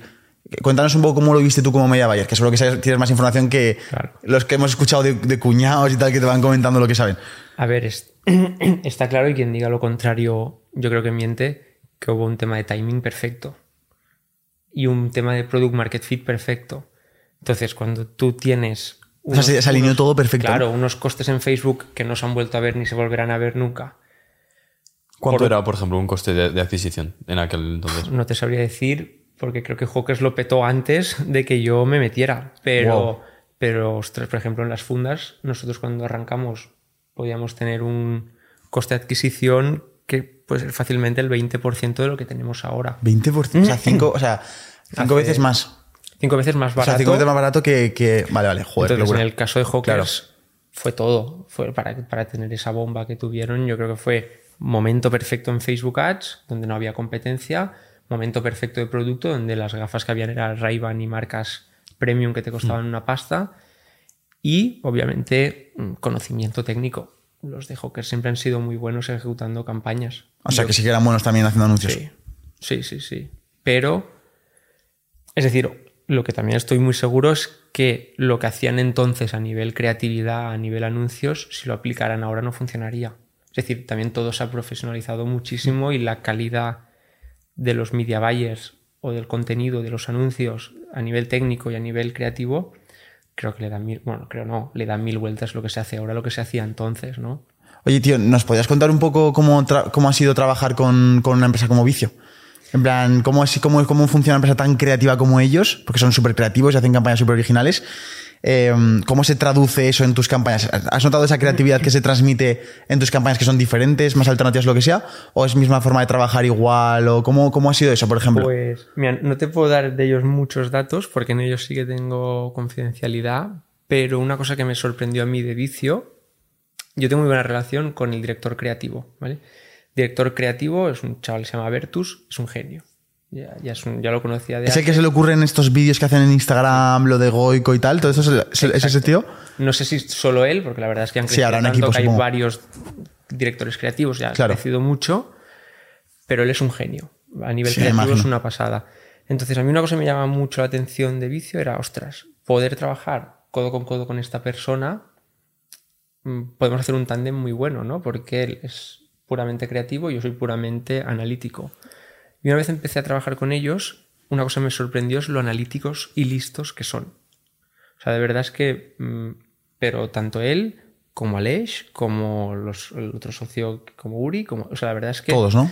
son, son una empresa espectacularmente lista. Entonces, no te puedo decir mucho más, pero a mí me sorprendió lo analíticos que son y cómo de una cosa muy pequeña como era Facebook Ads con ellos, llegaban a entrar en detalle, analizar muchas métricas y hasta a mí hacerme replantear ciertas decisiones. O sea, la verdad es que Flipas. no me extraña, después de haberlos conocido un poco más, mira que la verdad es que estuve poco tiempo ¿eh? con vicio, pero por un tema de que ellos crecieron, han crecido mucho y quieren ya más un tema 360 y yo como en ese momento estaba focus en Facebook, pues Perfecto, Total. buscad a alguien que os dé 360, ¿no? No podéis tener, o sea, tienen bastantes dolores de cabeza como para tener una persona en Facebook, una persona en Google, una persona... Total. Es decir, a empresas así de grandes les, les, les interesa más tenerlo bastante centralizado todo. Entonces yo lo que aluciné fue eso, la capacidad analítica que tiene. O sea, no me extraña. O sea, esta empresa no funciona porque Aleix sea un ex Masterchef y, y sea famosillo. No funciona porque las hamburguesas sean muy buenas, que también. Funciona porque es un reloj suizo que funciona mm, muy al día. O sea, la verdad es que es bastante impresionante. A ver si nos escuchan alguien de vicio, eh, si queréis hacer una entrevista. Que ya he intentado contactarles, ya están en proceso a ver si palo, me, venimos al palo. si me leen. Eh, vale, eh, ¿alguna pregunta más, Juan? Sí, esta es más para que pues, la gente, por ejemplo, cuando tú estás en la universidad, que sabías que te querías emprender y demás, tú que has estado en las dos caras de la moneda de vender productos y vender servicios, ahora que has hecho las dos, ¿con qué hubieras empezado? Yo habría empezado con producto porque gracias a pelearme con producto, o sea, vender producto es muy difícil. Si no, todo el mundo sabría vender. El, el hecho de haber estado tres años o dos años que al yo no había manera que funcionara, a mí me hacía romperme mucho la cabeza y buscar más vías para que ese producto, darle más enfoques, analizar mejor las métricas. Entonces, a mí esto me fue muy bien. A nivel, una vez ya tengo el nivel que tengo ahora a nivel de marketing o de Facebook Ads, vender servicios súper rentable y muy fácil, ¿no? Por decirlo, porque me tenga que romper la cabeza, sé cómo tengo que rompérmela. Cuando tenía que rompérmela con Alocho, era una hoja en blanco y, y- y a ver por dónde la, la escribes, ¿no? Entonces, claro, yo creo que yo siempre decía, ¿no? A muchas agencias, joder, si tan bueno eres en marketing, ¿por qué no tienes algo que funcione? O sea, ¿por qué tú no tienes Eso un proyecto que no sea solo vender tus servicios, ¿no? Claro, yo soy agencia de marketing ahora ya, pero tengo una inmobiliaria en Manresa que me encargo yo de gestionar la parte de todo el tema marketing y estrategia. Tengo una marca de bebidas y gominolas para gamers. Hostia. Tengo lo de Alojo. Estoy también en un tema de, de desarrollo de Web3 y tal, que cuando sea el momento la parte de growth también la lideraré yo. Es decir, yo me considero bueno y lo aplico en mis proyectos. Luego, además, pues también lo aplico en proyectos de otros, ¿no? Entonces, yo creo que, que ese es un poco la- el, el camino natural a, a que un media buyer sea bueno.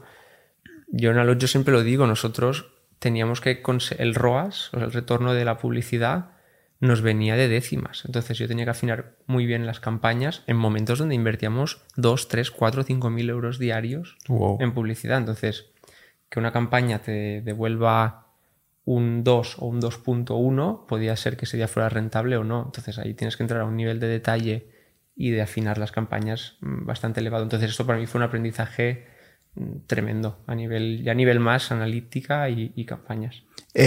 Oscar, yo soy un estudiante de marketing frustrado. Yo a la, cuando, cuando estuve, entré en marketing, porque me apasiona el mundo del marketing me sigue apasionando a día de hoy, pero cuando entré a la universidad pública, porque yo nunca he podido costear una universidad privada, me llevé el fiasco de, encontrarme unos, un aprendizaje que no estaba pudiendo utilizar en mi propio proyecto. Porque la cosa es que yo ya estaba con mi canal de YouTube, con mis redes sociales, y yo intentaba ver en la universidad a ver si me podían dar alguna alternativa, alguna solución, alguna clave que pudiera ayudar a crecer más gente, a monetizar mejor, a convertir mejor, etcétera. Em, ¿cuál, es, ¿Cuál crees que es la vía eh, mejor de aprendizaje, aparte de la propia experiencia, para eh, ser un buen marketer?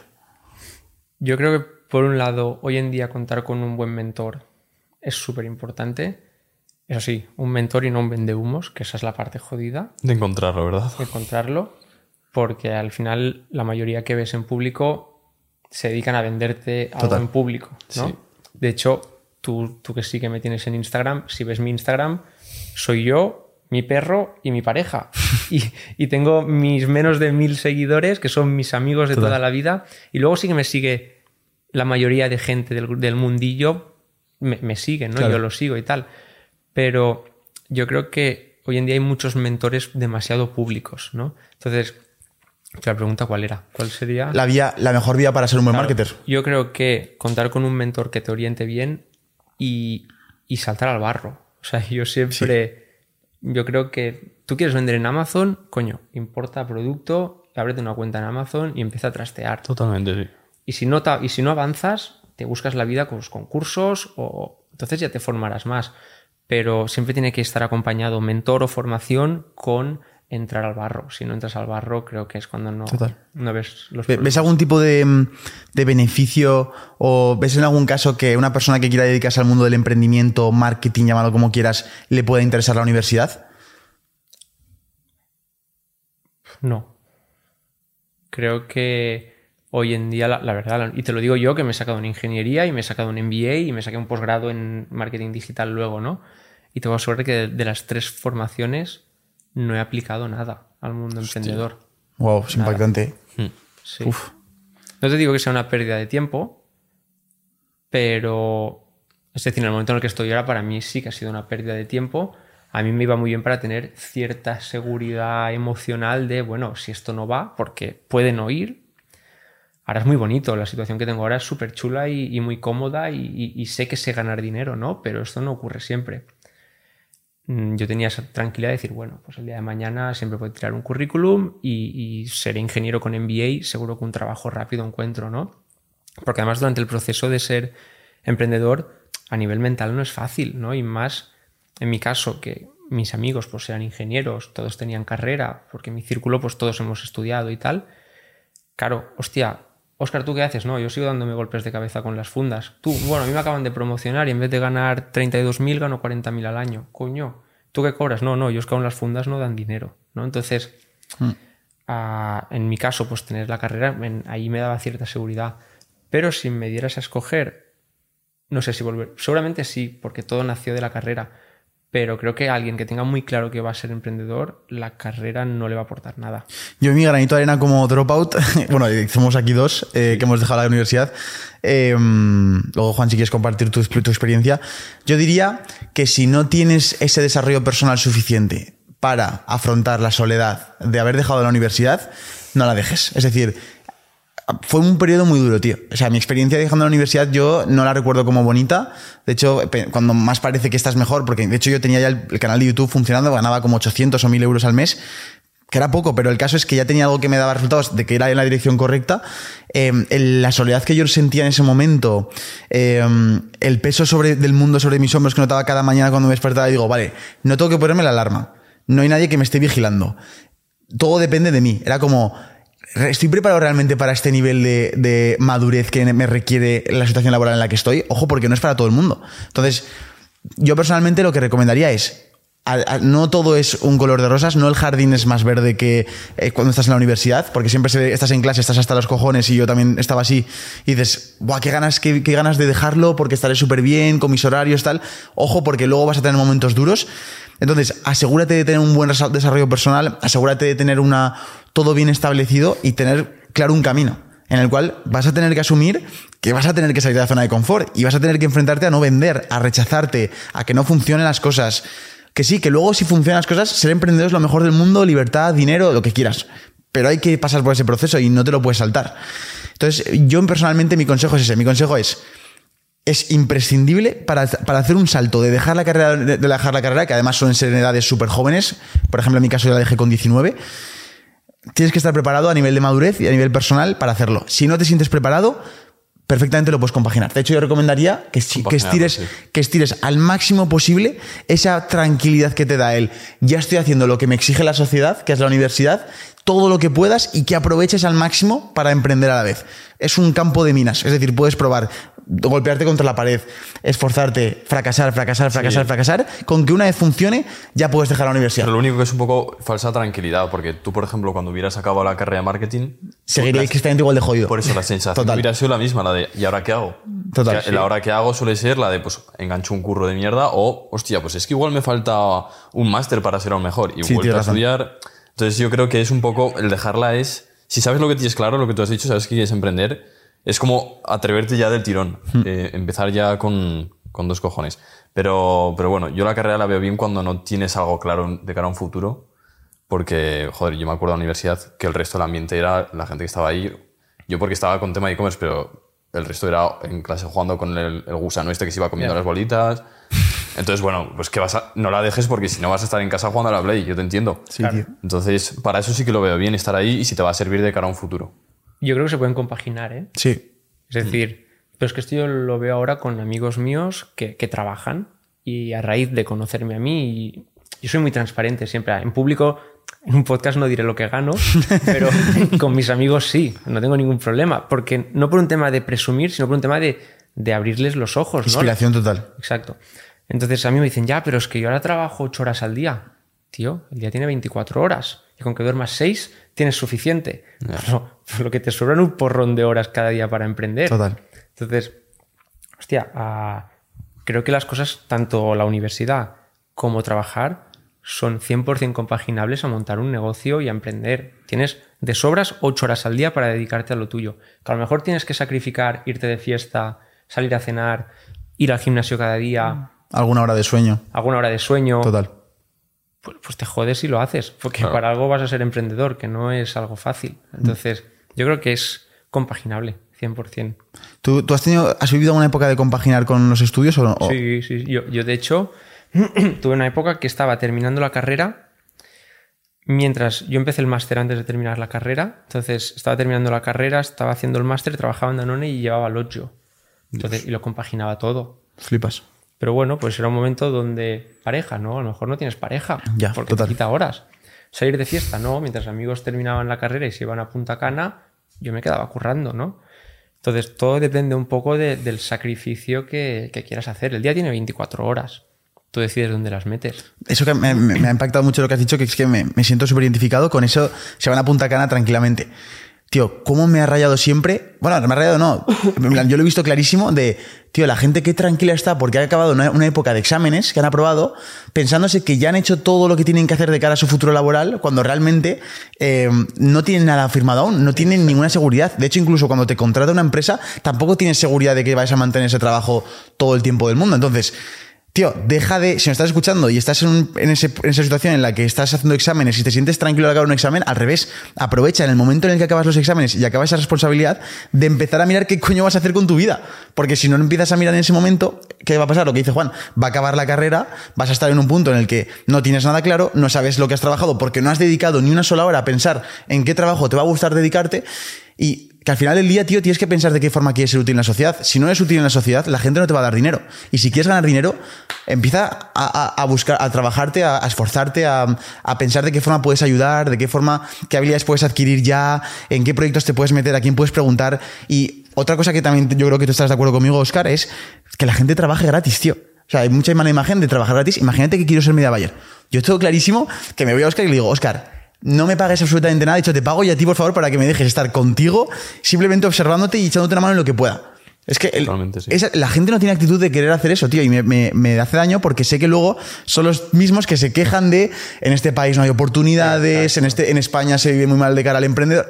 ¿Qué cojones, tío? El emprendedor tiene que buscarse la situación y la oportunidad en la adversidad. Si no, no va a encontrarlo. Yo empecé ayudando gratis. Claro. Que yo no lo hacía con, con proyección al día de mañana ser media buyer, ¿eh? Todo vino muy rodado. Pero, hostia, creo que sin ir más lejos, no sé qué restaurantes son, pero hay restaurantes con chefs muy famosos que cogen aprendices, que es gente que ha estudiado cocina y trabaja gratis. Y es una oportunidad para, Es el, una para- oportunidad. para el chico la chica que vaya, ¿no? Sí, tío, o sea, que, le den por culo a todos los que me están comentando siempre en los comentarios de, pero Sergio, no digas que hay que trabajar gratis, que estamos en unas malas condiciones, que eso se llama explotación laboral. Obviamente, no defiendo la explotación laboral. De, lo que yo defiendo es esa persona con actitud, que da antes de recibir. Simplemente es eso. Porque si das antes que recibir, lo que decía Oscar, ¿cómo es la mejor forma que tuvo Oscar para captar clientes? Ayudar a la gente en lanzadera, por ejemplo, en este caso, con, con sus campañas de Facebook Ads y demuestras que sabes de lo que hablas y luego te van a contratar a ti. Pero bueno, en fin, este es un poco el tema que, Bueno, que a mí siempre me, me hierve la sangre. Es como un proyecto, por ejemplo, el, tu proyecto de las carcasas, te pegas dos o tres años que no ganas ni una. De hecho, si tú pones la pasta, pierdes. De hecho, pierdes. Sí, pierdes sí. pasta. Tú en el, en el podcast, en el canal de YouTube, igual, un año y pico perdiendo el tiempo. Este podcast ya va a 5.000 euros negativo Hostia, este- y aún no hemos empezado. O sea, imagínate. Que- o sea, es que todo es así, realmente. O sea, es que el que no se, la- el que no se apuesta no gana. Y, y yo te quería preguntar, Oscar, ¿tú piensas que todo el mundo está preparado para emprender? No, pero clarísimamente. No, porque es un camino muy solo. De hecho, mm, tú cuando trabajas para alguien, siempre tienes un alguien por encima que si no sabes por dónde avanzar le preguntas, ¿no? Y siempre tienes una cierta tranquilidad de que tú allí no vas a perder dinero. Cuando eres emprendedor, no. No tienes a nadie muchas veces a quien preguntarle. A según quien le preguntas te va a querer cobrar y a lo mejor no te da respuesta buena. Y encima te estás jugando tu pasta y tu tiempo, ¿no? Literal. Con lo que, no, no, estoy bastante seguro que no es para todo el mundo. De hecho, creo que se tiene que estar un poco loco para, para, para emprender. Em, que me mires así como si me fueras a echar un canto ahí. Juan, eh, cuenta, tío, cómo, cómo viviste tú, eh, aprovechando cómo saca el tema de la universidad, así lo cerramos ya, ¿cómo viviste tú el dejarlo?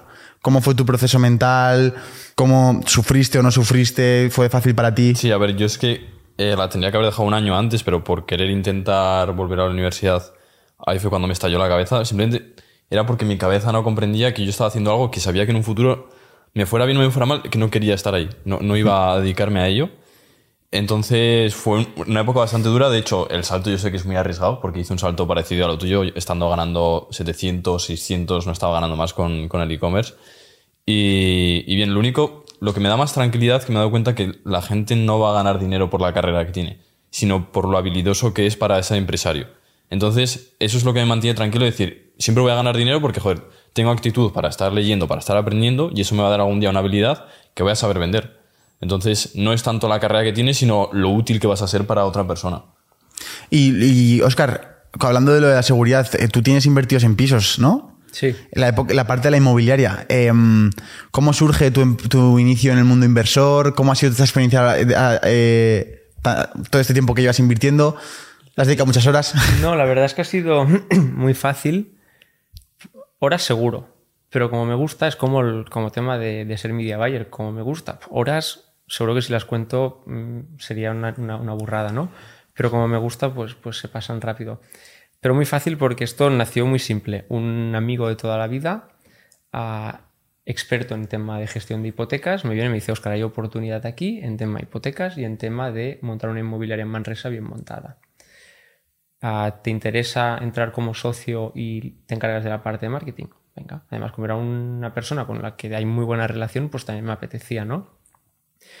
Y a raíz de, de, ir metiéndome primero pues como socio en esta inmobiliaria y empezar a ver un poco el sector, a mí ya me picaba la curiosidad el sector inmobiliario porque, hostia, yo el objetivo que siempre he tenido es a los 30 para trabajar. Que sé que no lo haré, pero es como una meta mía personal de decir... Yo de no 30, necesitar. Exacto, de no necesitar. Yo una meta es cuando tenga 30, por poner un número, porque es como un número un poco reto para mí, tengo que tener X de ingresos pasivos o de rentas yo voy a seguir currando porque es lo que sé hacer y lo que me gusta, ¿no? Pero yo esa idea la tenía siempre en mente. Entonces, a raíz de juntarme con este socio, él me empieza a abrir un poco más los ojos de cómo, de las rentabilidades que puedes sacar y las oportunidades que hay. Y al final, pues, pues algo, la verdad es que muy simple. Él se encarga de ver oportunidades, algunas las encuentro yo, él, algunas las encuentra él me las pasa y las compro. No hay, no hay, el, hay, una parte de la, de la, inmobiliaria de Oscar que me encanta. De hecho, pues si alguien está interesado en el tema de la inversión inmobiliaria, que sepa que esta figura existe, que es la figura de personal shopper. Eh, explicándose a la gente un poco por encima que es un personal shopper, porque cuando lo descubrí a mí me estalló la cabeza. Sí, al final es, es lo que ha hecho mi socio conmigo, pues le, le dimos la vuelta para monetizarlo, que no es nuevo, ¿eh? esto ya se lleva haciendo, pero es muy simple. Nosotros estamos, o mi socio está todo el día analizando oportunidades, ya sea en portales típicos que ve la gente, como más por un tema de contactos, ¿no? Al final, ser una inmobiliaria, tenemos pues contacto con otras inmobiliarias de, de la zona, ¿no? O hasta con pisos tema bancarios y tal, ¿no? Entonces, es, es, muy simple, es, hostia, yo llego a un punto que ya no podía comprar más pisos claro. porque se me terminó el cash, ¿no? Hasta que siga generándolo. Y dijimos, vale, tenemos oportunidades muy buenas que dan rentabilidades chulas, porque no vendemos estas oportunidades, ¿no? Y al final es esto, básicamente es un servicio donde cobramos sobre 2.500, 3.000 euros y te encontramos un piso de entre 70, 60, 70, 80.000 euros que te dé una rentabilidad de un 10%. No sé exactamente. Pero lo bueno, lo bueno de este personal super que ahí es donde me explotó la cabeza es, te hacen el trabajo y su tarifa, sus 2.500, 3.000 euros, entran dentro de ese estudio de mercado. Es decir, tú es una oportunidad que dices, vale, quiero un 10% de rentabilidad, pues cuando hagan el cálculo van a meter esos 2.500, 3.000 que te va a costar ese personal shopper en la rentabilidad. O sea, es 100% seguro de que va a haber esa rentabilidad. Y eso me parece la hostia. Y encima nosotros le hemos dado un poco más la vuelta. Pero hay un modelo muy famoso que es el rent to rent de, cara, sí. de, de, de, de, César. Es que Sí, además sí, César sí, y yo nos conocemos. Ah, el el rent to rent es al final alquilar por habitación. Subarrendamiento, sí, sí. Exacto. Pues nosotros como inmobiliaria es lo que ofrecemos. O sea, lo que estamos haciendo es que buscamos un piso que, se- que s- que sea una buena oportunidad inmobiliaria y que además pueda ser utilizado como rent to rent. Entonces, yo te vengo a ti, tú me contratas a mí como personal shopper, te encuentro el piso, pero es que además te encuentro el piso con una rentabilidad y te la aseguro porque te lo voy a alquilar yo.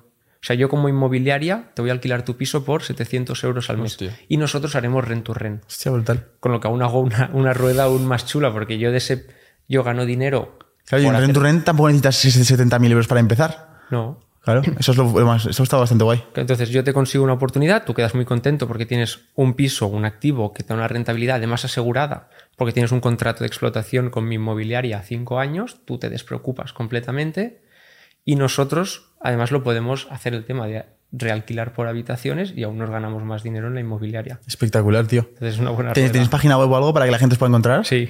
Venga, pues dejaremos todo en la descripción, pero seguro que hay gente inversora también escuchándonos. Aquí tenemos para todos. Sí, joder. El que quiere Facebook Ads, el que quiere un piso. Aquí tenemos todo para ellos. Eh, pero bueno, supongo que tampoco lo que tú dices, no dedicas mucho tiempo. Y ya de cara a ti, eh, como Oscar, de cara al futuro, ¿qué planes tienes de futuro, tío? Aparte de retirarte a los 30 años, ¿qué planes, ¿cómo te ves de aquí a 5 o 10 años? Pues la verdad es que muy parecido a como estoy ahora. Yo creo que estoy en una situación muy cómoda, muy... ah, no sé cómo decirlo, como muy challenge, ¿vale? Es decir, cada día son retos, ¿no? Lo que tengo que ir sacando adelante. Pero aún así, pues ahora mm, mi pareja y yo nos hemos comprado un pisazo en Manresa, que es de donde somos nosotros, que es un piso donde nos vemos. Yo no soy el típico que quiere estar viajando, me gusta mucho viajar. Año pasado viajé mucho, pero a mí me gusta tener mi casa en mi ciudad, mm, con mis amigos de toda la vida, que son con los que voy al gimnasio, con los que ceno cada martes, con los que como cada miércoles, con los, los amigos de siempre, ¿no? Y, y yo la verdad es que me veo pues en la misma situación que ahora, con un coche más bueno y con, con- con algún que otro piso más, pero, pero, pero básicamente así. Y sí que es verdad, a- habiendo logrado el traspaso este de ser Oscar Subirán al freelance a ser agencia de marketing digital, ¿no? Este es un poco el objetivo. Brutal. Juan, yo creo que Yo, está... sí, ya iría por la carne o por algo, ¿no? Sí, ahora vamos a ir a cenar, chicos. Sabéis, aquí la parte importante del podcast no es la conversación, sino la cena de después. que no está grabada. Eso no está grabado. Así que bueno, oye, Oscar, mil gracias por venir al podcast, tío. De corazón, sé que nos dan muchas entrevistas, así que mil, mil gracias de corazón por darnos esta oportunidad. Espero que la gente haya aprendido muchísimo de marketing, de sistema educativo, de inversión inmobiliaria, de lo que sea. Y, y nos vemos en la próxima. Ah, a ver. Adiós. Adiós, chicos.